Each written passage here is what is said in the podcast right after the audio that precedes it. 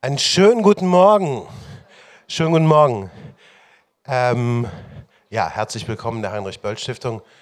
Mein Name ist Christian Römer. Ich bin verantwortlich für Kultur und neue Medien hier im Haus. Genau, und sage nur kurz zwei Worte, bevor die Macherinnen die Bühne betreten und es so richtig losgeht. Also erstmal, äh, ich freue mich wahnsinnig, dass jetzt zum vierten Mal die Recampaign hier in der Stiftung stattfindet.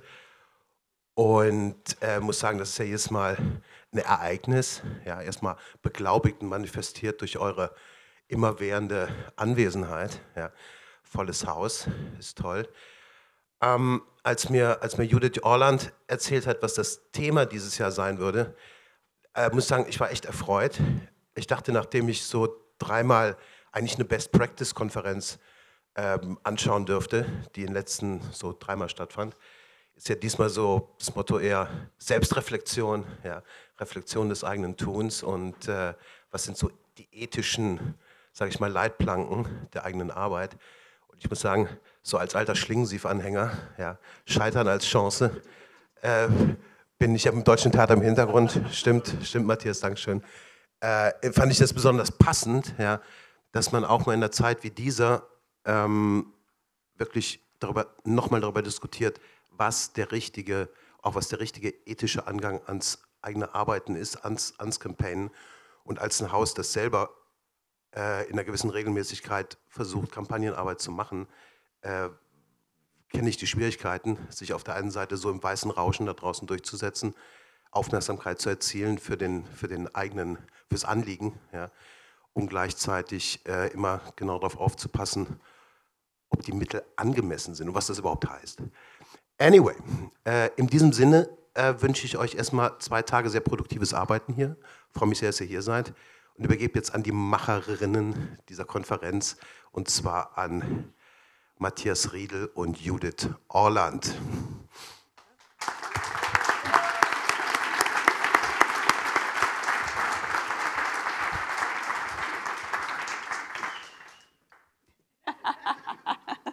Sehr schön, fängt ja schon toll an. Super. Ähm, wir starten, äh, vielen Dank Christian äh, für die äh, netten Worte und die nette Einleitung. Wir starten meistens mit der Frage, äh, wer eigentlich hier zum ersten Mal da ist. Vielleicht könnten wir da so ein Show of Hands haben, weil das immer so ganz interessant ist. Ähm, das ist schon, wir sind nämlich also zum vierten Mal hier im Haus, aber zum achten Mal machen wir die Konferenz schon. Wer ist denn schon, äh, wer war denn schon mal, wer ist denn zum vierten Mal hier dabei? Gibt es da schon ein paar? Ja, da gibt es auch ein paar. Ist es mehr als vier oder das vierte Mal? Okay, weiß er nicht mehr. Das, das, das Gefühlt auch. schon immer dabei. Sehr schön. Ähm, genau. Ähm, ja, das ist auf jeden Fall interessant. Äh, zum ersten Mal hier dabei heißt. Ihr wisst noch nicht so richtig, dass es nicht nur Antworten hier gibt, sondern dass wir vor allem die, dass wir nach Fragen suchen und ihr alle hier im Raum eigentlich mit Fragen hergekommen seid. Und das Schöne ist, dass ihr euch jetzt umdrehen dürft zu einer Person, die ihr nicht kennt und mit genau dieser Person darüber murmeln dürft, so für zwei, drei Minuten, mit welcher Frage ihr heute hier seid. Auf geht's.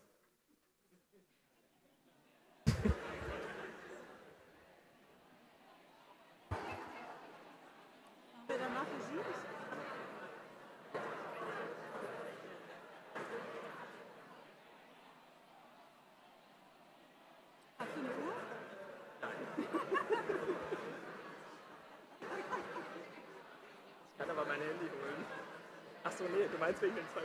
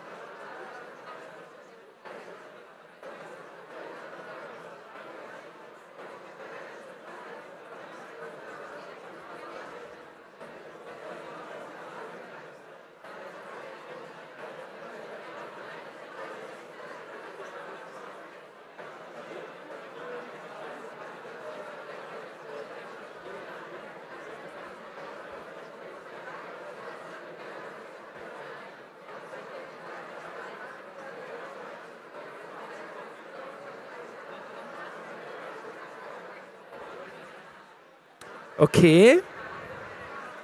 Ich würde euch dann bitten, so langsam euch wieder nach vorne zu drehen. Hallo, hallo, hallo. Eins, 21, 22, 23, 21. Vielen Dank.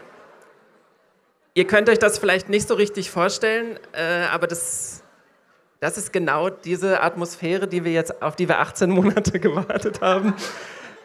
Ähm, behaltet euch das bei mit den Fragen. Es wäre schön, wenn ihr alle mit mehr Fragen nach Hause geht. Also heute wie morgen. Natürlich auch mit Antworten, aber das Schönste ist doch, wenn wir gerade schon gehört haben, Selbstreflexion, äh, wenn man auch die, wenn man sich das beibehält, mit den Fragen durch die Welt zu gehen. Judith. Genau, und äh, Gelegenheiten zu weiterem Austausch und ähm, mehr in Dialog kommen und Fragen stellen und Fragen Antworten kriegen. Vielleicht habt ihr auf jeden Fall in einer sehr ausgedehnten Mittagspause. Das ist uns immer sehr wichtig, dass wir auch eine lange Mittagspause haben. Ähm, und auch ähm, später am, bei Kaffee und Kuchen, wenn man irgendwann so das Tief kommt am Nachmittag. Und dann braucht man noch mal ein bisschen ähm, Zucker und so weiter. Das, äh, da habt ihr auch noch mal gut Zeit, euch auszutauschen. Ähm, ein, paar, ein, paar, kleine Regieanweisungen. Es gibt da äh, so diese Treppe, die könnt, da könnt ihr euch gerne hinsetzen, auch später zum äh, Quatschen. Ähm, nur bitte die Fluchtwege dann auch äh, offen lassen. Genau, und äh, heute ist äh, sozusagen ein vorgefertigtes Programm, aber morgen ähm, möchte ich euch auch ganz warm ans Herz legen. Äh, die meisten, die sozusagen hier schon öfter, die schon öfter da waren, die wissen, dass der Barcamp-Tag eigentlich so da, da, das Highlight ist, weil da könnt ihr auch wirklich nochmal ganz, ganz, ganz bewusst eure Fragen stellen äh, und die mit den anderen diskutieren. Ähm, was gibt es denn sonst Neues? Ja, Weil das war jetzt alles, was es schon immer gab hier auf der Recampaign. Es gibt jedes Mal, für die, die das erste Mal das ist, es gibt jedes Mal ein anderes Rahmenprogramm und ihr habt unten alle diese wunderbaren Coins bekommen. Und äh, wir ahmen so ein bisschen die Bezahlschranke nach. Ne? Also ihr habt nicht nur ein Ticket, sondern jetzt müsst ihr auch noch für jeden weiteren Inhalt bezahlen. Also das ist unsere eigene Währung, die Recoins. Und ihr habt initial alle drei bekommen. Ihr braucht aber heute sechs. Relativ einfach, genau. Und äh, so, jetzt ist es so, dass ihr drei habt. Ihr habt für den Eingang zur Keynote und zur Diskussion bereits bezahlt. Ähm, und es gibt vier Stationen, äh, bei denen ihr euch Recoins verdienen könnt. Und ich benenne die jetzt kurz. Es gibt direkt neben dem Infopoint äh, das Three Billboards, Three Billboards Project. Ihr kennt vielleicht alle den groß, großartigen äh, Film Three Billboards, äh, Billboards Outside Missouri. Und in Amerika und in England gibt es sehr viele NGOs und Organisationen, die das mittlerweile adaptiert haben und einfach drei großartige rote mit schwarzer Schrift Plakate nehmen und auf ihr Thema aufmerksam machen. Und genau dazu habt ihr an dem Stand die Möglichkeit, über eure Organisation, euer Anliegen, ein, drei rote Billboards zu schreiben. Dafür gibt es einen Recoin. Die zweite Station ist neben dem kleinen Saal 1. Da könnt ihr, das ist mit unserem Partner zusammen, mit der Social Bar, die suchen nach Zwischenformaten quasi zwischen der nächsten, also bevor die nächste Recampaign dann nächstes Jahr stattfindet, dazwischen soll es äh, Netzwerktreffen geben, von der Social Bar organisiert und wie diese stattfinden sollen. Dafür werden eure Ideen gesucht. Auch dafür gibt es an der Wand äh, dann Recoins zu verdienen. Daneben gibt es einen sogenannten Marktplatz. Das erste Mal bei einer Recampaign eine Ausstellung zum Thema, äh, wo man sehen kann, was wir vielleicht alles so verloren haben, aber was wir vielleicht auch gewinnen können. Und das, was wir gewinnen können, das kommt von euch, hoffentlich durch eure Fragen und eure Beiträge. Auch da gibt es Recoins. Und ganz hinten gibt es eine vierte Station, das ist die GIF-Box, wo ihr mit jemandem, den ihr nicht kennt, zusammen ein wunderbares GIF machen könnt. Ähm, verkleidet natürlich. Und auch dafür gibt es äh, Recoins. Das Wichtige ist aber, ihr müsst nur Inhalte bezahlen. Also Essen gibt es so. Ähm, also alles, alles auf der oberen Ebene äh, kostet. Und ähm, wir machen es aber wie die Taz. Ne? Also wenn jetzt, ihr müsst dann halt, also wenn ihr keine mehr habt, wir lassen euch noch rein. Und man kann ja sonst auch alles auf der Treppe hören, was, äh, was zumindest hier in diesem Raum ist. Ich, und ähm, ich sage es nur schon mal vorher, morgen ist das genau andersrum. Also morgen bezahlen wir euch in Recoins wenn ihr Sessions besucht. Und am Abend werden wir dann sehen, wer die meisten Barcamps äh, besucht hat. Da machen wir die Währung quasi genau andersrum. Ihr erkennt das immer daran, äh, also an, der, an dem Eingang, also wir, wir Helfer sozusagen sind alle in Schwarz-Weiß mit Einhörnern und Katzen ausgestattet. Und ihr erkennt uns immer an den Türen und da gibt es immer diese Schüssel, wo ihr den Recoin reinwerfen dürft. Und es wird genügend Möglichkeiten geben, sich die anderen zu verdienen. Und äh, wir wünschen euch auf jeden Fall sehr viel äh, Spaß dabei. Endlich eine eigene Währung. Genau, und Währung und Geld und so weiter. Ähm, äh, wir möchten uns ganz herzlich bedanken, auf jeden Fall bei unseren Partnern, die ähm, sozusagen die Recampaign auch möglich machen, äh, durch ihre finanzielle und ideelle Unterstützung. Und allen zuerst natürlich die Heinrich-Böll-Stiftung äh, bei Christian Römer und Antonia Göttke und äh, Marlene Grunewald äh, vom Veranstaltungsteam auch ähm, für die großartige Zusammenarbeit. Äh, vielleicht können wir einmal einen Applaus haben, weil wirklich jedes Jahr klappt es wunderbar.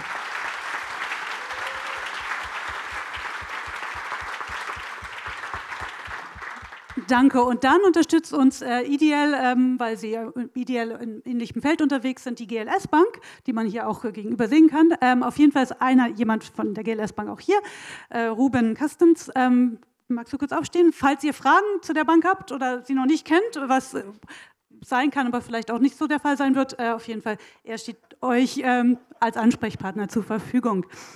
Ähm, Amnesty hat uns dieses Jahr auch wieder unterstützt. Die sind auch ein langjähriger Partner von uns ähm, weil sie vor allen Dingen in Zeiten, wo sozusagen der, die Handlungsspielräume für zivilgesellschaftliche Organisationen durchaus auch enger werden, ähm, sozusagen das sehr wichtig finden, sich auch als Szene und als organisierte Zivilgesellschaft einmal im Jahr, mindestens einmal im Jahr zu treffen, um sich auszutauschen und eben ethische Fragen zu stellen und äh, voneinander zu lernen und irgendwie zu gucken, wie gehen wir eigentlich mit diesen Entwicklungen, politischen Entwicklungen um.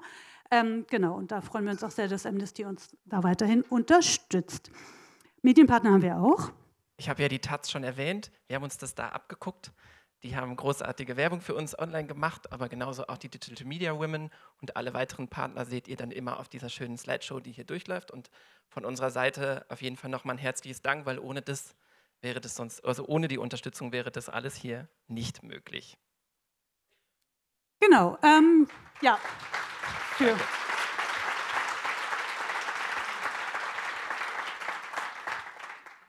Wir hatten ja schon gesagt, also das ist die achte Recampaign und man kann sich natürlich irgendwann mal fragen, sind wir eigentlich noch relevant oder ist es überhaupt noch relevant, äh, so eine Veranstaltung zu machen?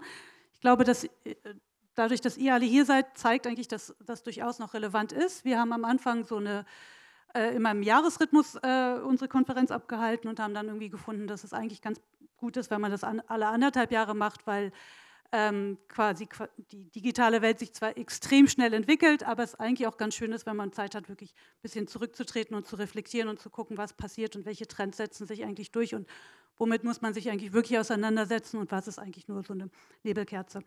Deshalb, ähm, genau, sind wir jetzt also mal wieder hier und in diesen letzten 18 Monaten ist relativ viel passiert. Im Oktober 2016. Es war eine Woche vor den US-Wahlen und ich brauche, glaube ich, überhaupt keine Namen zu nennen und auch nicht das, was seitdem passierte.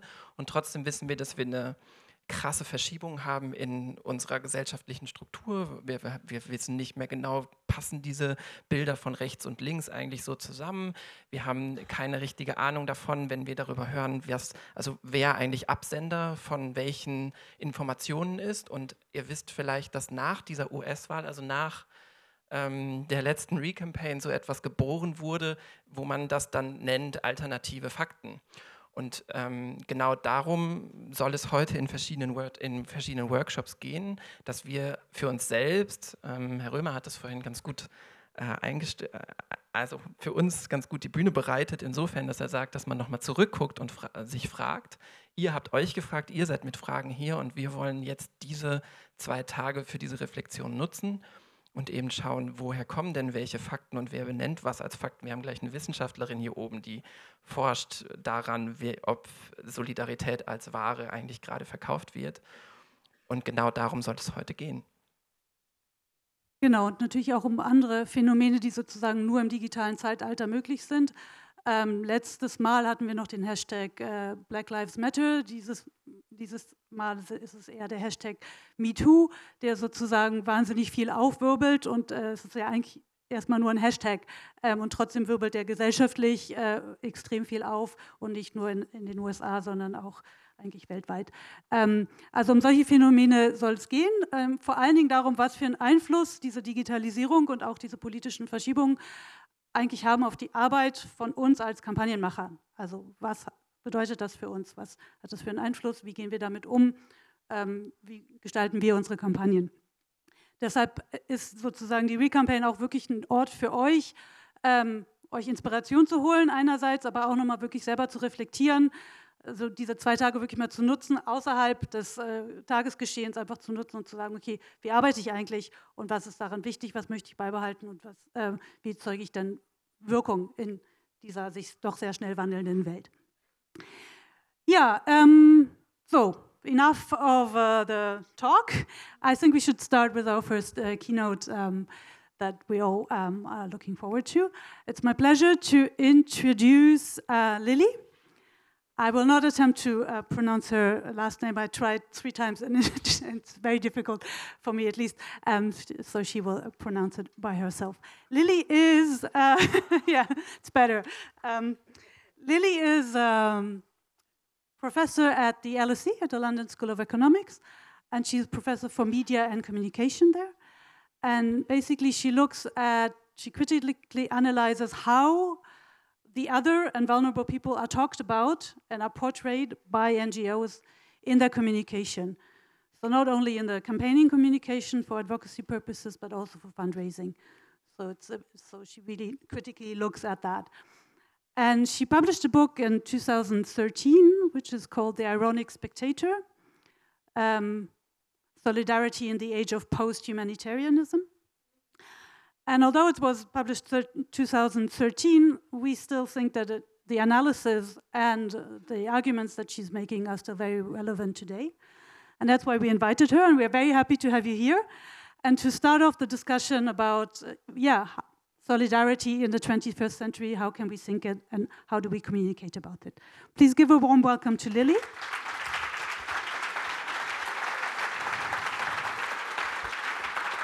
She will talk she will talk for about 40 minutes, and then there will be a possibility for questions and answers afterwards.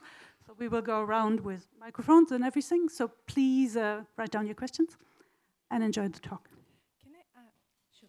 Hello, everybody. Let us sort out the, the technical first. Yes. So, um, okay, if you can, is this here where I? Technical support, please. Uh, no, no, no. It's just uh, because I'm not sure. I is that here where it comes as a full. No, you do it. Okay. Yeah. Good. So much. So for technical support is sorted. okay. Well, it's wonderful to be here with you. Um, it's an honor for me to be speaking to the um, Recampaign 2018 uh, conference. Um, let me just start by saying that um, mm, this is not really a kind of academic talk in the sense of me producing a set of guidelines or, um, or can you hear me everywhere? Yeah? Okay. Um, or, or, or a kind of coming forward with the academic truth. Far from it. What I would like to do is share with you um, my thoughts and the critical analysis I've done of uh, the communication practices of the NGO sector um, in, in the period of the past 50 years.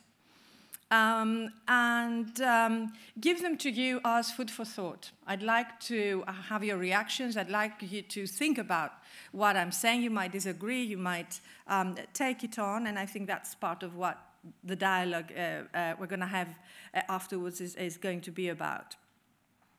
Um, but the key thing about what I want to say is that for me, NGO communication is political communication par excellence.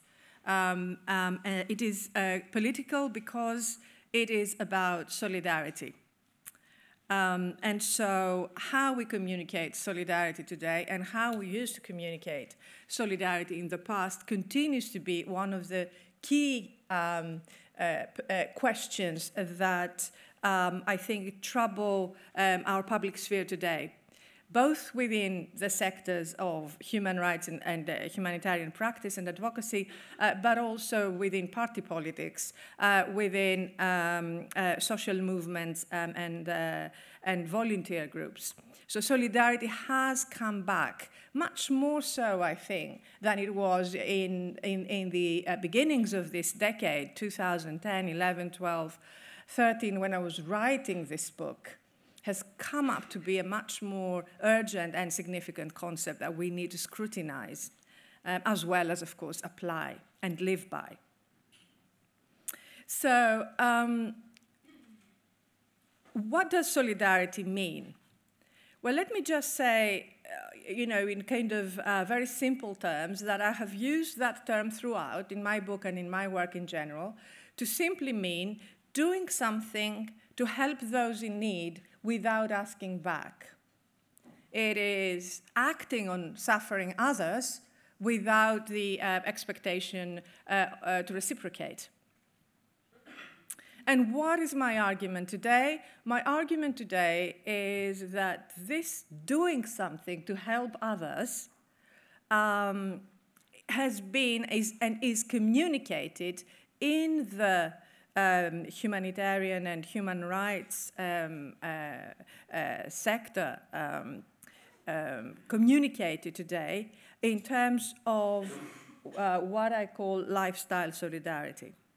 And what I'd like to do in the rest of the talk is just explore a little bit more of what that means. What does it mean to speak about solidarity as lifestyle? How that form of solidarity came about, um, what keeps it going, and what are, what, what's good and what's bad about it. So that's what the talk is about. Um, but before we go on, I'd like you to see this example that I've brought forward. Um, do you know comic relief? How many of you know comic relief? So maybe some explanation is, is in order here. Let me just. Um, Um, let me just start with the example I wanted to show before we go on. So this is from um, uh, the Red Nose Appeal, the Red Nose Day and Appeal. Red Nose Day is an event that plays on television every, every year in, in, in the UK. It is part of Comic Relief, which is itself a fundraising charity that started in the UK um, 30 years ago, actually, 1988. It's very successful. It raises money for different causes, from children uh, with serious diseases to war victims in Africa. Um, and, and, in the past 30 years, it has raised up to uh, a billion pounds. And now, since 2015, it's also been introduced in the US, and it's been equally successful there. And so, what we are going to be watching now is the trailer of the 2017 Comic Relief, um, Red Nose Day appeal of Comic Relief in the US. So, here it is.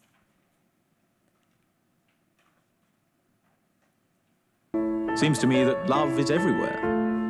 Often it's not particularly dignified or newsworthy, but it's always there. If you look for it, I've got a sneaky feeling you'll find that love actually is all around.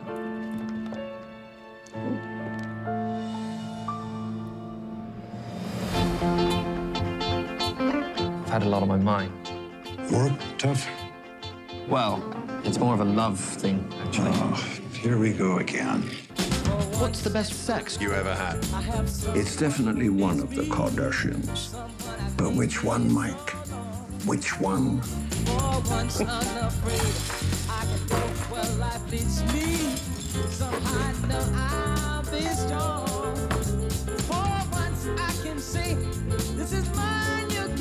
Who is it?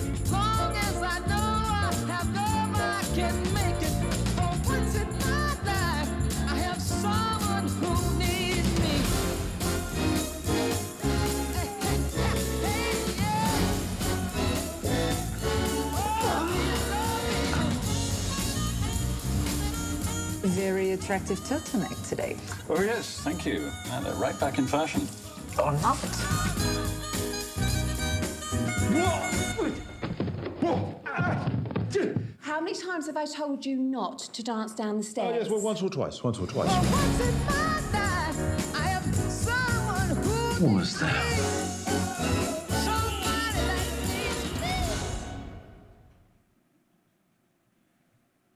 Oh dear, we don't want that, do we?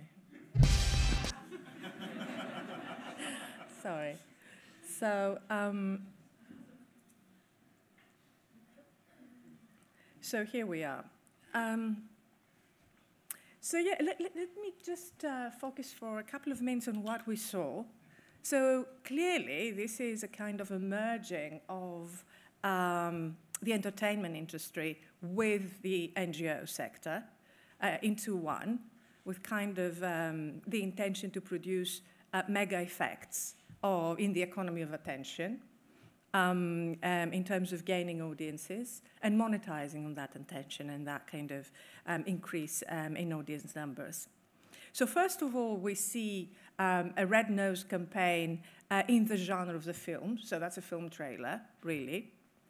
So, the platform is a platform of show business. In terms of content, what we see is memorable scenes of the previous movie. I think it was back in 2003 um, that the uh, original um, Love Actually film was uh, released. Um, so um, here the content is kind of riding on um, the appeal of entertainment culture again and a comedy, um, a kind of successful uh, UK rom-com. Um, the actors themselves are branding, are the carriers of the brand of uh, comic relief by wearing the red nose themselves. And the only hint that this might be something else than uh, related to entertainment um, and, and to a film um, um, product um, is the website in the end, which basically says, you know, go there and find something more about the cause, about what this is about. So if this is what we see, that kind of merging of entertainment with, uh, with uh, uh, advocacy, then what is it that we do not see? Um, and I think what we do not see at all, what is totally implicit in this, um, uh, in this appeal, is precisely what I, I, said before the kind of content, core content of solidarity, which is inviting us to do something about others. That's not there. That's simply suggested through the red nose for those, of course, who are aware of the kind of um, key brand symbol of that, um, of that particular NGO. So it is exactly that solidarity that I, I call lifestyle solidarity. I would say that this is a millennial fo- form of solidarity. It wasn't there, as I'm going to show in a minute, it wasn't there um, some decades ago. Um, so, lifestyle solidarity, this new emerging form, um, is a solidarity that still um, invites us to care about distant others. It takes it for granted that we should care, and rightly so, but it does so in ways that are radically different from the solidarities of the past, in the sense that it focuses on us or people like us, idealized selves of us, for instance, celebrities, um, and not on, on them, on, on, distant others, or whoever is in, in the position of, of, um, or, of being in need. Um, in so doing, just as this film has shown, this trailer has shown, it fuses seamlessly, effortlessly, with our everyday lives as busy multitasking citizens slash consumers. Now, this has been just one example of how lifestyle solidarity works. There are different methods, if you like, of campaigning um, in the mode of lifestyle solidarity, um, corporate branding, that's part of what we, we saw, uh, digital media, hashtags, as I heard earlier, you speak about um, different, very, uh, very successful in the sense that they've been viral in, and, and have mastered the economy of, success, of, uh, of attention, um, kind of uh, Twitter community messages, etc., um, etc. And we're going to see some of them. Now, here is another um, example of lifestyle solidarity. It's kind of texting in order to give, right? And this comes from my own phone. Yes, I criticize, but I also give. well, I did last year anyway. Um, and so this is, this is the kind of the transaction that goes on in, in, in the mode of lifestyle solidarity, right? You watch, you have fun, you pay in immediately, and then you get a text that kind of gratifies, thanks you, and shows gratification for your, for your action. Um, so um, you might, of course, ask, um, what, what is the issue here? Why is this important? We are all really used to charity appeals that look exactly like this, like commercial ads anyway, The celebrities as ambassadors of, of good causes, to participating in kind of, um, you know, um, hashtag activism. Why is this all bad? Um, I would say that even though that kind of solidarity has become kind of a banal um, uh, form of activism that we have very, as I said, seamlessly incorporated into our everyday, we should not really take it for granted. We should still ask uh, the key question, which is what kind of solidarity is this? Or put another way, what does solidarity become when it is communicated through film trailers, celebrities, hashtags, charity brands, and website links, and text messages as well. And who do we become by being part of that circuit of, uh, of, um, of communication as citizens, right, who practice solidarity in our uh, everyday lives? Um, so, in the rest of my talk, I'm going to address these questions in these three moves first. I'm going to go back and look at what solidarity used to look like in the past, in the past 50 years. So I'm taking decolonization, the past 58 uh, years as my starting point. Because um, I think, you know, unless we have a glimpse of the past, it's difficult to kind of appreciate what remains the same and what might have changed today. Second, I explain the reasons why I think um, this particular form of lifestyle solidarity emerged at the moment that it did. So it's a kind of confluence of, of perspectives. It's not just digital media, as we say, you know, the hashtag or, or, Twitter or social platforms. That's part of it, but it's not the whole story. Technology is never the whole story when we talk about social change. Um, and, and the third one is implications, right? What does that mean? What does it reproduce? And, and, and, and as I said, you know, who do we become? What kind of activists do we become by being, um, by being engaged in this? Um, so let's start with the first one, the solidarities of the 20th century. And basically, the trajectory I'm drawing here is from what we might call, in a kind of a dramatic rhetorical move, extra, a move from extraordinary to ordinary solidarities of today. And when I'm talking about extraordinary solidarities, and we don't have to stick to that term, I'm just using it to kind of make a, the point of a contrast here rather than anything else. We're talking about the solidarities of shock and guilt on the one hand, and the solidarities of empathy.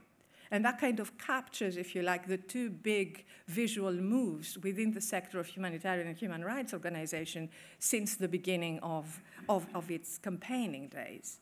This is what I mean when I'm talking about the kind of uh, solidarity of shock, right? These were the early campaigns. Um, This is another one from Biafra. You, I am sure that most of you know the critiques to these forms of campaigns, right? Fetishization of the body, dehumanization of the sufferers, etc., etc. You know, uh, anonymization, uh, massification, all of them together as masses of, of needy bodies, right? And then the response to those, especially after this 1984 BBC appeal um, um, news uh, piece from Korem by Michael Buerk, for those of you who might have heard of that story. Um, that was the watershed moment which led to Live Aid in, in 1985, um, the biggest kind of live music event in uh, the service of a humanitarian cause. Um, the uh, famine in Ethiopia at the time, but it was also a watershed moment because it started off a debate about why should we represent these people like this? Why, should, why, in order to help them, do we need to dehumanize them? And so there we have the second moment of um, humanitarian um, uh, campaigning where the visuals change completely and become from, um, if you like, um, images of uh, abjection, abject suffering, to images of hope, right? Focusing particularly on mothers and children um, and communities that are active in doing things. And here, children who are smiling and, and kind of becoming much more like our children, so to speak, right? Being at school, um, gazing at us, looking at us in a way that previous images never did. Now, despite the differences, kind of radical differences between those two moments of humanitarian campaigning in the past, the kind of solidarities that came with them, um, so despite those differences, what we notice is that they both rely on photography that documents the condition of the other, right? So it is others in both cases. Whether they are hopeful or abject, that is the ideological question of that time. But in both cases, it was important that we engaged with who the other was. However, um, however um, um, uh, problematically we might have conceptualized them. And we are, as a consequence, also invited, if you like, to connect to them uh, through strong feelings, right? So, shock and guilt was connected to those images, and shame. And empathy and tenderheartedness was connected with those. These are children like ours. And I'm here drawing from, of course, um, uh, fundamental work that has taken place in the field of media and communications, as well as development about you know, emotions and images of, of solidarity. The problem is that both of those kinds of appeals have been uh, criticized. We know the first one, the dehumanization argument, I've just rehearsed it earlier. Um, which comes, of course, with the question why should I feel bad about those people? Why should I guilt trip in order to, be, to, to give? Uh, and with those ones comes the kind of other end of the pendulum argument, which is uh, we are over humanizing the vulnerable. If they were like us, they wouldn't needed our support. So, smiling school children um, in war zones or, or in zones where famine has hit. Um, people who do not appear in need appropriates their humanity into ours. And that was another um, kind of very strong argument that um, uh, uh, kind of increased reflexivity within the sector and created, if you like, um, if not an impasse, a difficulty in how do we then communicate that difficult question of solidarity with them. Um, so let us simply say, to, to kind of wrap up this point about the past, that both these forms of communicating uh, vulnerability and inviting us in acts of solidarity refer to extraordinary solidarities, not everyday ones. They intend to provoke strong emotions, and they visualize others as something um, that cannot and should not be contained within our Western everydayness.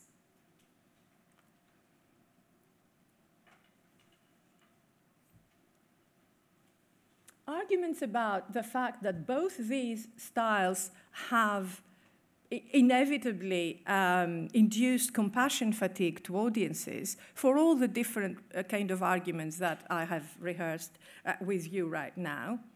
Indifference, guilt, um, uh, incredulousness, um, or whatever, uh, has caused a kind of a moment of a crisis in the representation of solidarity. And I think it is, that's my argument, it is to this uh, crisis around representation, um, the compassion fatigue that comes with it, that this form of solidarity came up. And that happened slowly, sometime around, around the millennium, the turn of the millennium.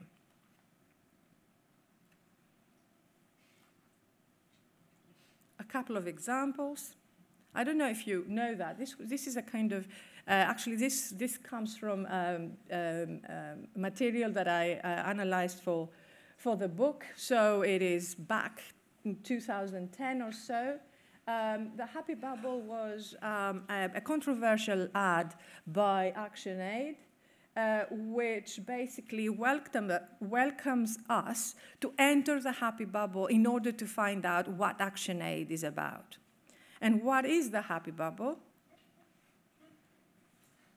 We are recreating the amazing feelings people get from supporting ActionAid. So notice the focus on our feelings and us and the fact that these feelings, that form of gratification needs to be instant as soon as you engage, and they need to be positive, right? Surprisingly, this involves space hoppers, blue monsters, and free massages all crammed into giant bubbles. And I think that is really a kind of um, apogee, if you like, of, of lifestyle solidarity, right? Everything condensed uh, into one. And of course, we hear nothing about the actual causes. Um, so let's go back to the red nose and, and kind of draw the kind of similarities between uh, those two. Basically, thank you. Basically, uh, we're talking about a way of communicating solidarity in Europe and the US. So kind, thanks so much. Um, to communicate the, the idea of caring uh, on the world beyond ourselves, um, not by reaching out and engaging with that world, however problematically, but by turning into ourselves and connecting with our own feelings. It's the turning inwards rather, that makes us solidary rather than the going outwards. And that inwards has, is not only about our feelings, but it is also about the brand, right? So you connect with ActionAid. ActionAid is the thing we should be uh, aiming for. It is their website, and it is their, um, uh, their uh, activism that is important now, right? So again, a kind of a displacement not only of the other on our emotions, but also of action on, uh, on the platform, the digital platform of an NGO. Um, I think what, what we can do now is kind of go a bit further and describe lifestyle solidarity in the following ways. As a response to a trajectory of humanitarian communication that ran into problems of representation and emotion, of how to represent others, um, um, but also uh, how that makes us feel. As a result, this communication of solidarity no longer reminds us how the rest of the world looks like, extraordinary solidarities, nor invites us to have big feelings or grand emotions about the world. Instead, it makes use of and fuses into popular culture and media te- technologies as they are already used in our everyday lives. So it works through modest reminders. Go to the link wear the red nose.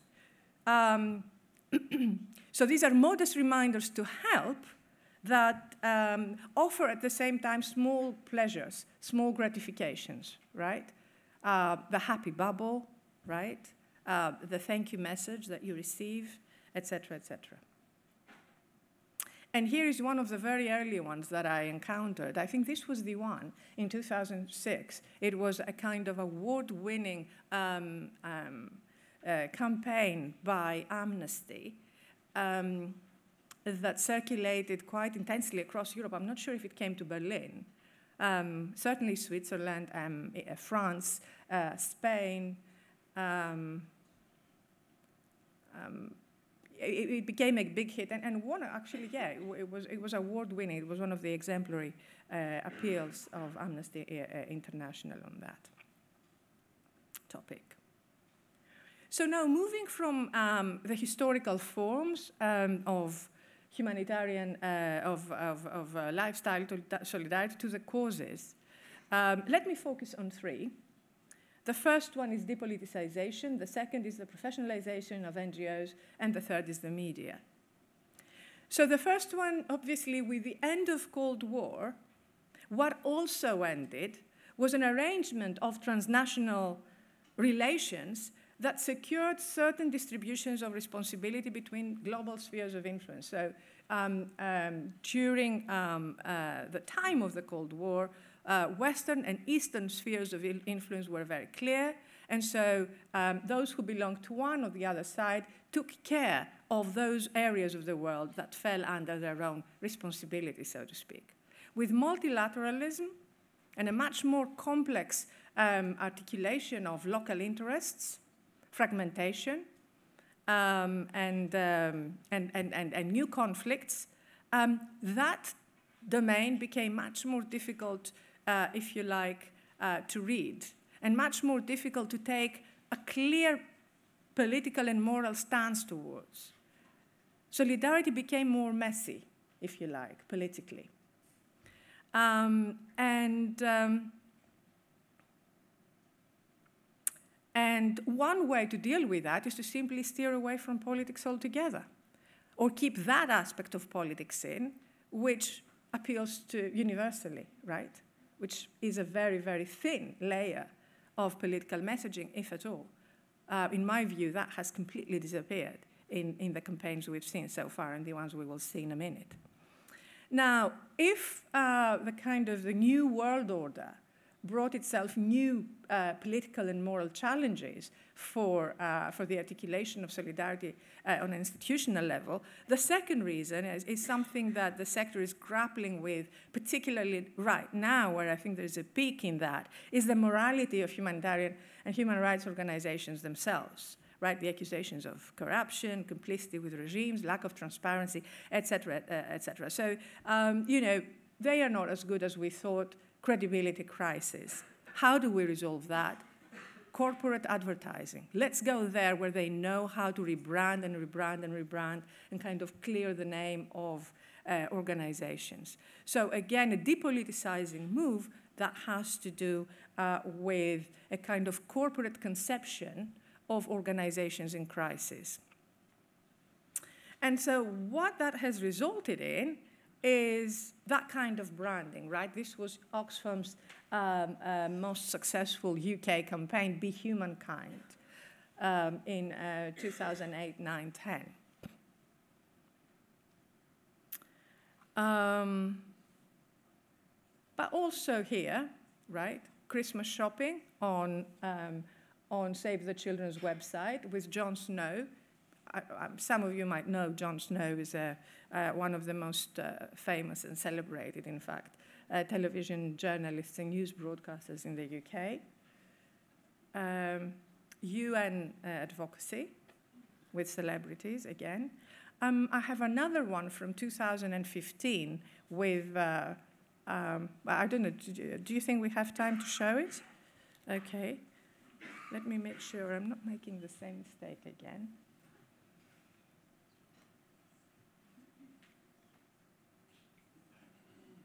Oh, here we are in a totally wrong website. no, this is it. Yes. So that's, that's it. I don't think we're going to see it all. It's too long. But just for you to get an idea. Sorry, what? Oh, is it not on the screen? Huh. How that, how's that? Oh. Um, I don't know why.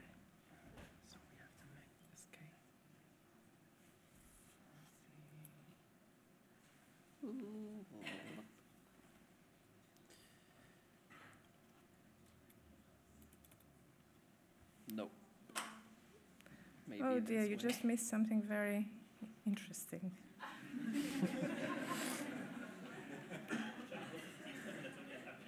ja, aber habe ich. Macht er nicht.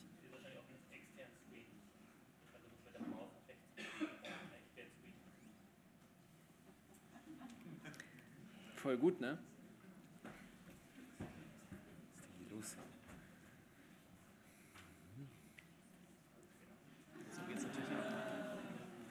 Can you just put this out?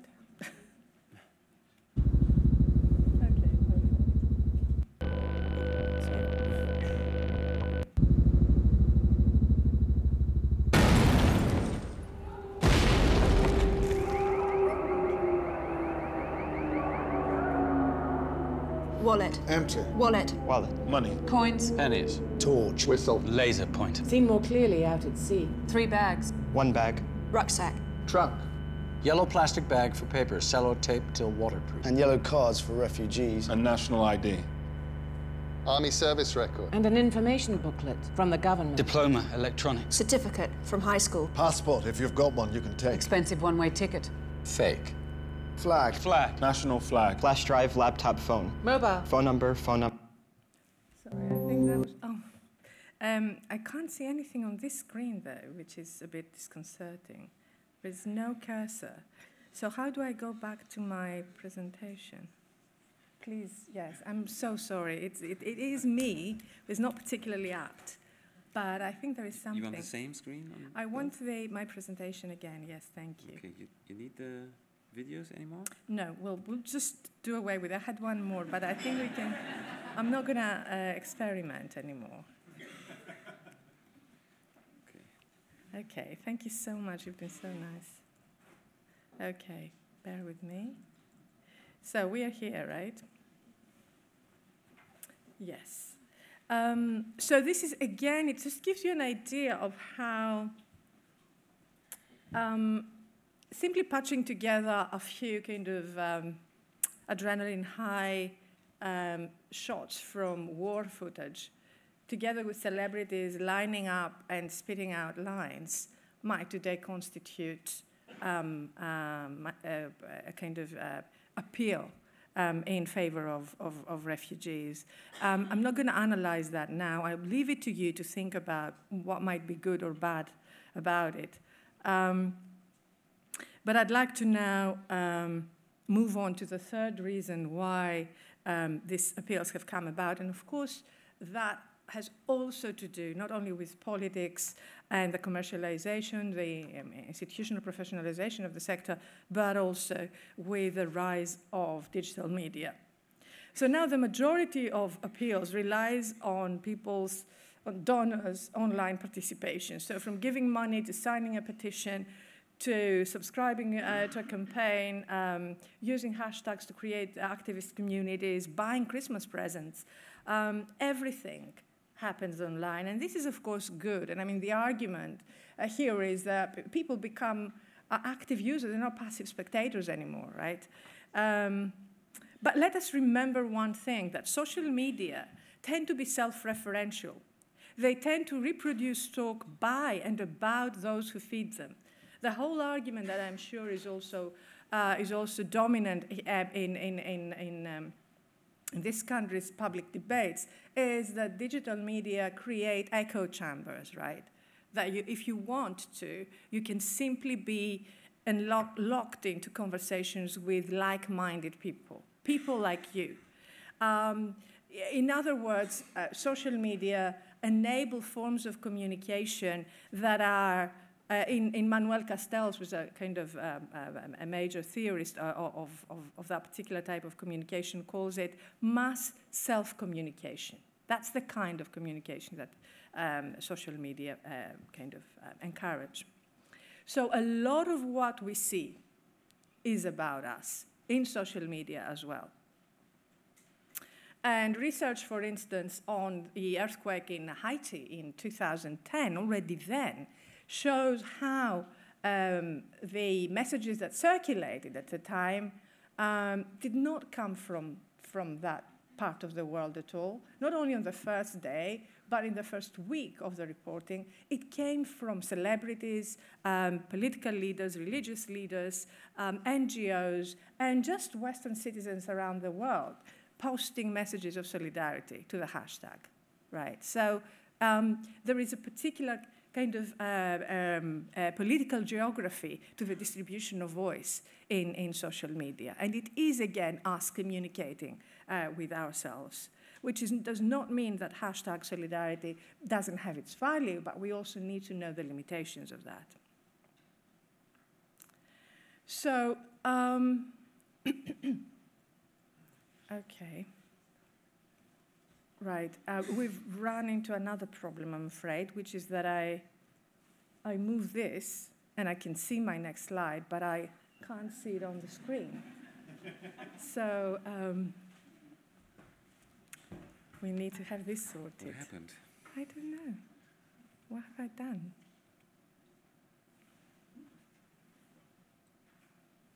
Okay, it's open twice. Okay, so now it should should work. Yeah. Okay. Thank you. Thanks so much. So, um, if then uh, politicization, depoliticization, uh, mediatization, and professionalizations are the causes, what are the implications of this form of communication? First of all, let us recap that lifestyle solidarity focuses on the I, prioritizes the brand over the cause, and runs on a utilitarian morality of feeling good about oneself. It is a market driven solidarity informed by an awareness that while the imperative to act on vulnerable others continues to be important, our commitment to it cannot rely on reasons that are external to ourselves. So, if solidarity in the past it was doing good without asking back, now some form of gratification is demanded. So, solidarity is becoming more of a utilitarian project of the self. And this is why I also, in the book, use the term post humanitarian to refer to that form of solidarity. Post humanitarian meaning not that we've reached the end of the humanitarian sensibility or the humanitarian imperative, because as I say, and as it is uh, the case, people continue to care. Um, but the post actually signifies that we've gone beyond the, um, uh, the ethics, uh, the ethical frameworks that used to guide solidarity in the past.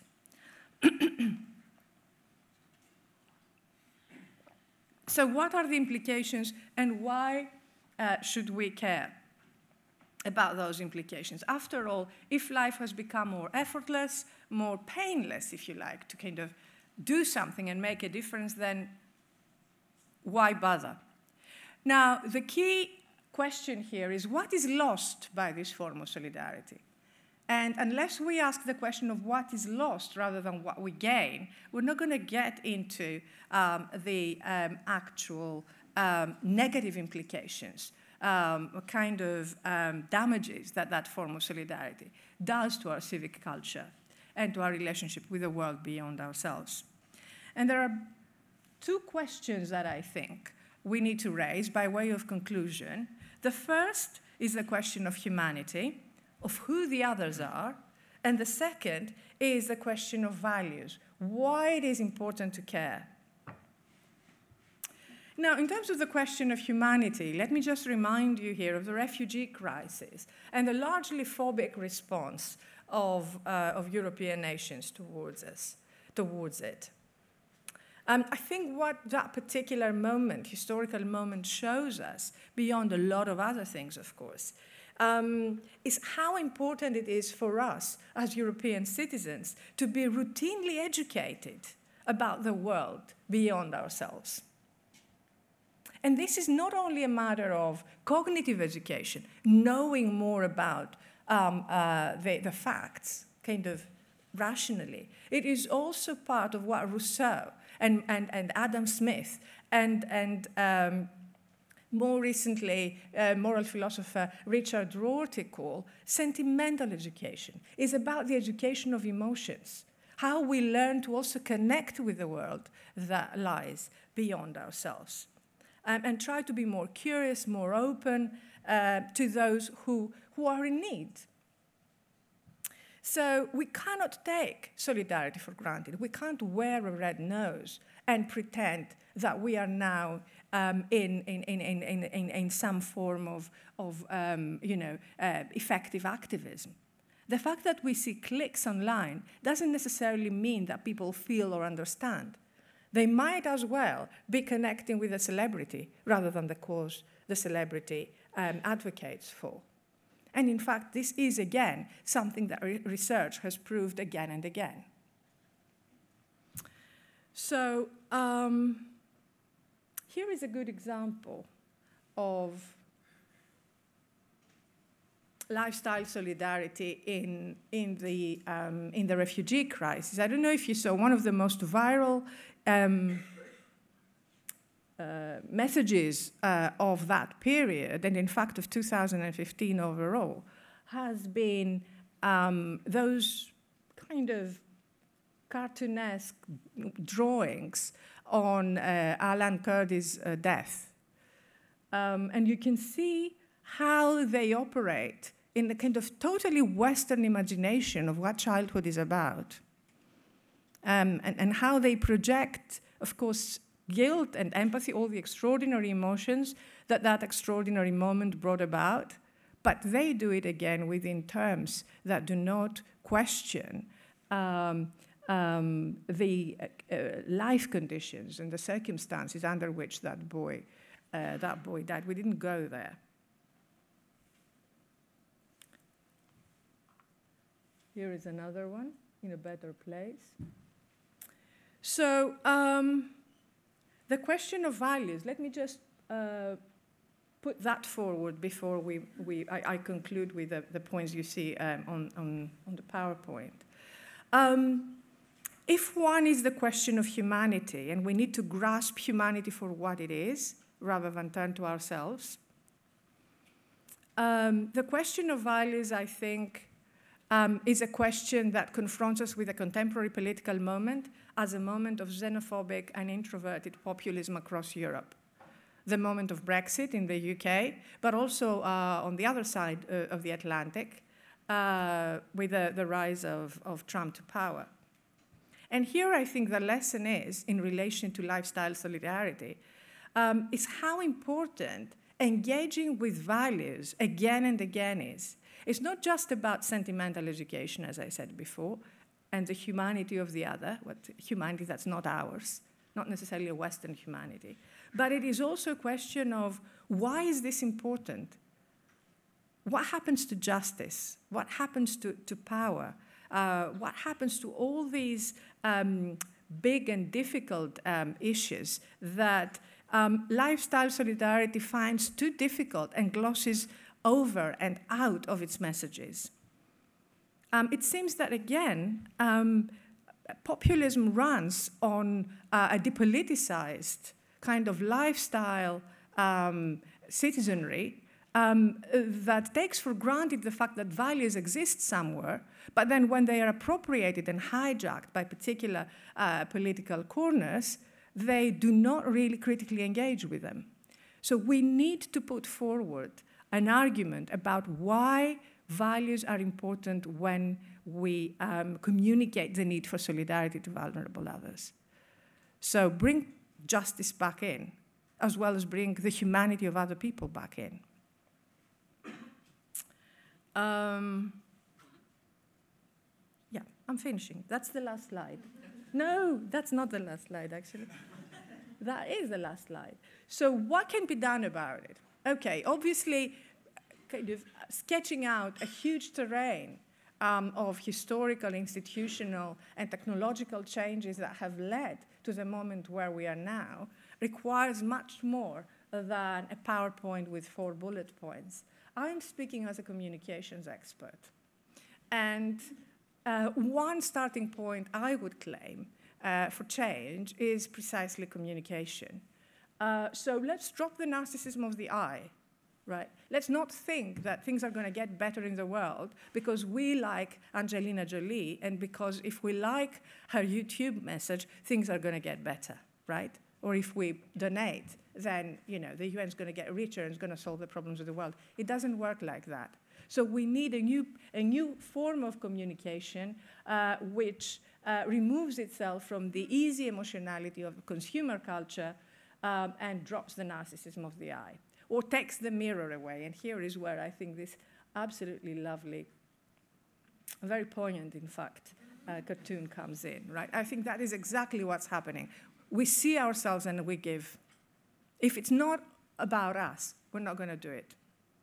I'm not saying people are like that. I'm saying this is the message that this form of mundane uh, uh, uh, kind of um, humanitarian communication um, invites us to, to, to identify with. So um, drop the narcissism of the I, strive towards more complex spectacles that invite empathy, invite sentimental education as much as engagement with values, right? Values are important. We need to start asking the question of why is this important? And then open up the difficult issues of, you know, what do we do with, a, you know, the migration crisis? How are we going to deal with that? What are the fears? What are the, the prospects? What are the realistic possibilities? Um, you know, what, what are the kind of legal preconditions for us to, to act in particular ways that we act? Not swing from one position, you know, sentimental position to another. Um, on that idea of striving for more complex messages, digital media have a lot to offer. Um, because they are interactive and because they can, in a way, facilitate people to share views, it is just a connection of who shares views with whom, right? Whose voice is being listened to. So, enabling structures of listening that go beyond our own echo chambers is, is equally important. And I have some examples in, in, in the book, The Ironic Spectator, where that has worked. So um, these are all complex and, and, and, and, challenging proposals that remain at the level of, um, of um, uh, if you like, generalized guidelines rather than either policy imperatives or, um, or, or a concrete toolkit of action. But my point today is not to actually propose specific, um, uh, specific steps to change. It is to draw our attention to the fact that we live in a moment where solidarity is communicated in ways that cares to make us feel good. And what I want to see is passing on to another form of solidarity, which might not make us good, but it might at least prevent us from thinking that we already are. Thank you very much.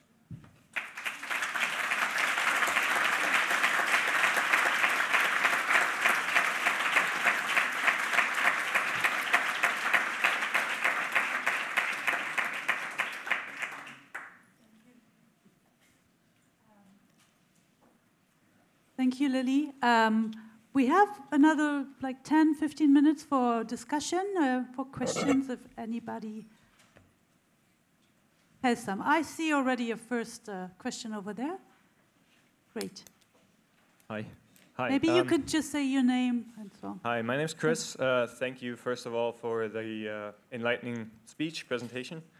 Um, I was wondering why do we need to judge such a campaign along the lines of good and bad. The question is, or at least to me, is does it work? The point is, or my point is that, sorry, um, the purpose of the organization is to help people on the ground, right? And they, they try to raise or gather solidarity awareness here, let's say in the Western world, um, for support. Support can mean donations, right?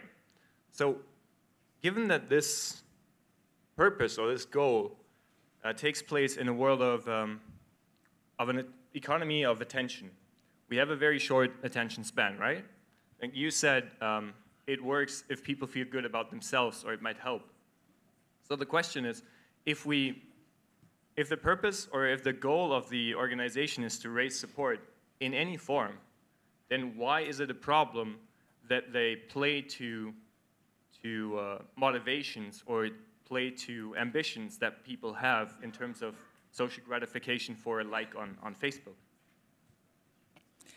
Yeah, I think I, I, think a lot of organizations have already answered the question you're asking by saying, well, it doesn't matter, and that's what we're going to continue doing because this is what our job is. I was uh, at a um, digital humanitarianism workshop in London a couple of weeks ago where one of the chief communicators of a major NGO stood up and said, let's not have any doubt um, about the fact that humanitarianism is a job. It's a job we do. We wake up, go to work, go to the office. We want to do it as, as best and as efficiently as we can and then go home. That's it. It's nothing more than that, and people who think more than that are delusion. Um, I mean, I accept that up to a point, up to a point.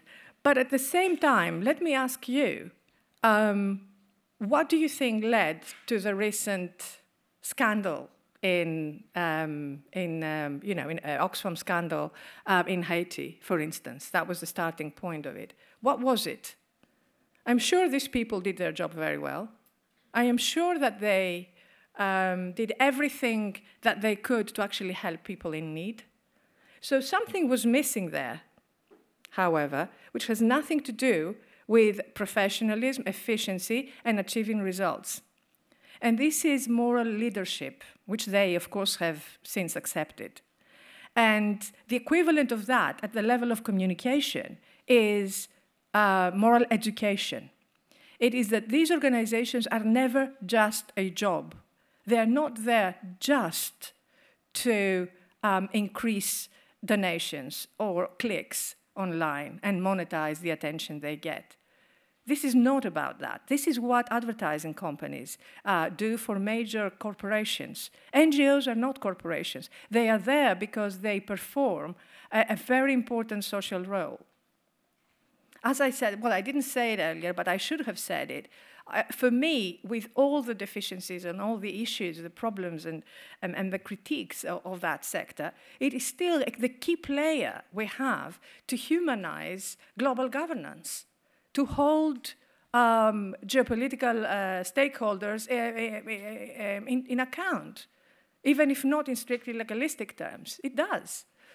And it is there to educate us as well. How else are we going to get into contact with the world beyond ourselves? Unless there is that, that particular interface of people who engage with both. So um, I think there are fundamental moral and political reasons why these organizations should not be thought of in terms of simply efficiency and professionalism. Um, there is another argument which comes from them, and which is the argument that even though uh, lifestyle solidarity has increased their donations, at the same time, what it has decreased is public engagement.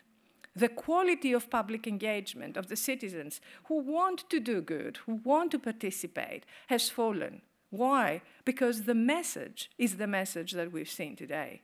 If you don't get the resources to talk about values, issues, other humanities, then you're not going to have them from anywhere else.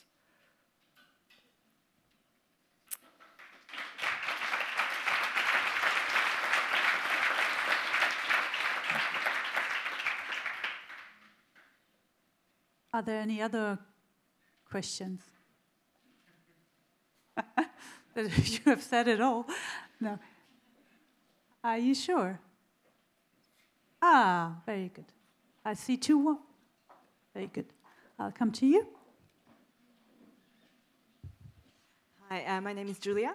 Um, I would like to know uh, what you, in the context of lifestyle solidarity, think of uh, the movement um, effective altruism. Familiar with oh, it. Altru- yeah, okay. Um, do you have any particular definition of altruism that you'd like me to?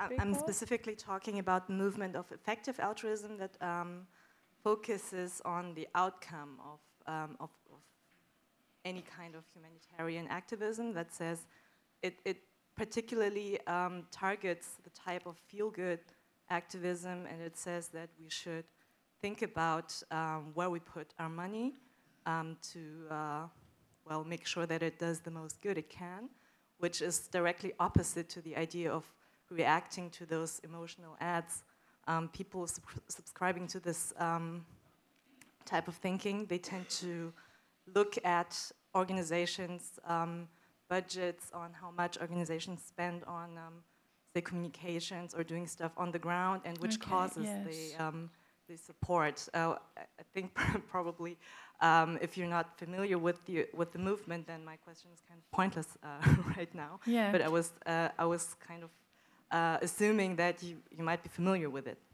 Well, I'm, I'm familiar with the debate. I think there is a lot of confusion around the use of terms. So, altruism and solidarity have been moving in and out for so many different fields because they are active terms that have been appropriated from, you know, psychology to media and uh, from, you know, philosophy um, uh, and uh, ethics to, um, to history, to politics. So I think that the key point here is um, to see uh, accountability in terms of the finances of, uh, of NGOs as one part of a broader move towards transparency. And transparency is one of the kind of ethical dimensions that should be there, should be there in place as part of a broader communication um, um, initiative of NGOs towards, to, towards the public. Because I think people do, of course, need to, to know where their money uh, goes. And the skepticism around NGOs also comes from these kinds of uh, doubts, these kinds of accusations uh, of the sector. Um, so that is, that is important, but I would say that it is only a part of what we should be focusing on. Um, and again, um, mm, for me, um, the economics and the finances of, of NGOs um, is part of what we might call communication by us to us, right? The key point I was making today is that solidarity should be something that connects us more meaningfully and more fundamentally with the world beyond ourselves. So, yes to that, but within a bigger picture of what solidarity means. Okay, I think we have time for. Ah, now more questions are coming up. Very good. I see one here, and then we will go over there. Yes. Hello, my name is uh, Tim Christman. Um, just one question. You, if I understood you right, then you implied that NGOs with um, focusing on on the I, on us, uh, in their communications, contribute to uh, general um, uh, to society where refugees are not welcome anymore, where we don't, uh, where things like Brexit or people vote for Trump and things like this happening. Uh, is there any um, research on this which you can uh, show us or because it's interesting because actually in the end we contribute in your words to a world which we want to change and which we don't want to have and now we have to fight against it again although we might have contributed it so yeah. well um, i mean there is research that um, yeah, which is connected to you know uh, political communication that's happening in my department that's happening i think across europe um, um, that does not directly connect lifestyle solidarity to the rise of Trump. I think you know this is not something that um, that has been established, but has connected the depoliticization of the public sphere with the rise of uh, uh, right-wing populism.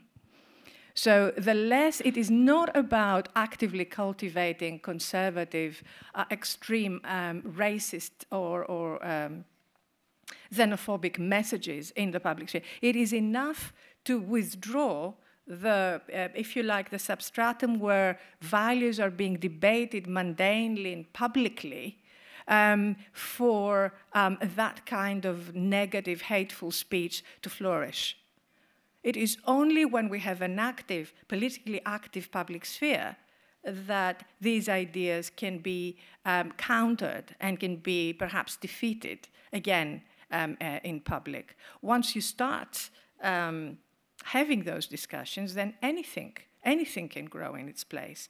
So the connection that research makes is really between depoliticization and um, and the rise of extreme right. But I think I've shown how that is part of the whole depoliticization of the field for historical and institutional reasons. Okay, I think we have one more burning question. Very good. And then we need to wrap it up. Hi, thanks for your talk. Very thought provoking. I have lots of thoughts that I still need to sort through in my head. Uh, my name is Alicia Blasquez. I work for the One Campaign. I'm the campaign's lead here in Germany. And um, I want to just give a, a, small defense of NGOs, certainly not of the happy bubble, because that didn't make me happy to see. That's just uh, silly and, and, and damaging and dangerous um, kind of communications. But I think what is important to note is that many organizations um, engage in that kind of communication at the very beginning of trying to engage people. And then, ideally, any serious organization tries to have and sorry for using the buzzword, a ladder of engagement, where you try to bring people deeper in and get them to take more meaningful action and, and move them beyond that. And I wonder whether. Um, you know, this is maybe something that is less visible because it then happens afterwards. And obviously, not with everyone who you get in that first contact, but um, you know, I think there is much more happening underneath that. That doesn't mean that we shouldn't question um, that entry point communication, but there is much more to that. And I don't know ActionAid very, very well, but I'm sure they do lots of really great work that should make us happier than any happy bubble. Um, so yeah, that's my contribution slash question. Yes, I mean, I, I wish that question had come earlier. Um, but anyway, even as a last question, I think it's probably a good way to, to, um, to end. Um, I, I, the point I made in, in focusing on communication was to trace down um, systematically, trace down a particular trajectory of communication that has become prominent in the sector in the past 18, 20 years, right? That doesn't mean that the whole sector um, uh, suffers from corporatization or depoliticization. Far from it. We know that every sector is much more complex, much more nuanced, and even contradictory, right? There are different forces fighting uh, within it. I have been visiting both Amnesty. Um, um, and um, and uh, Save the Children in London, talking about about this work. And uh, what people themselves say is that, you know, this is the classic debate between our advocacy and marketing people, right? So within organizations, there are different strands that, uh, that fight for, for different kinds of messages. Um, so none of that should be taken as a damning accusation of organizations. What it should be taken uh, as uh, is um, as a warning, right? As, as a kind of, of, of, of a bell that draws our attention to a particular phenomenon that we should not take for granted. Part of a kind of routine professionalization, it's easy to say, well, you know, our marketing people are going to outsource this, we're going to get a good campaign, we're going to get a lot of hits, and probably some money, right? The process needs to be questioned, uh, questioned at some point. And, and this is one of those points, right? Um, that particular piece of work. And not, not only that, I mean, there's a lot of other work done on that. But that is part of that, I think, necessary questioning of, of, of, the, um, um, of the routine workings of, of, of a sector. Um, in order to um, maximize its, its, uh, its uh, influence, if you like. As I said, I still believe that this is a sector that is a key player in humanizing the global order. So we have nothing else. That's what we have. We need to criticize it, and we need to make it better, and we need to do it together. That's all. Thank you. Thank you. Thank you. Um, Thank you, Lilie, for this very inspiring, thought provoking, a little bit of uncomfortable feeling, and a little bit of, oh my God, yes, we, uh, that's, that's uh, yeah, it could have been me, um, my organization kind of thing. Um, so, this is exactly what we wanted as well. Like, so it's, it's an open discussion, and as you were rightly saying, there are a lot of paradoxes and a lot of different strands within an organization that are struggling to get the message out the way they want and what they think is the best in order for us to have social change. So thank you very much for setting the scene. Thank you. Thank you very Wir much. haben eine kurze Pause, ungefähr fünf, 15, fünf Minuten, fünf bis zehn Minuten, äh, werden hier das Podium aufbauen und dann geht es weiter äh, mit der Frage, die sich sehr gut anschließt, nämlich ähm, genau, unterhöhlt die Marketingkultur politisches Campaigning, ja oder nein? Matthias hat auch noch eine Ansage. Ah, nein.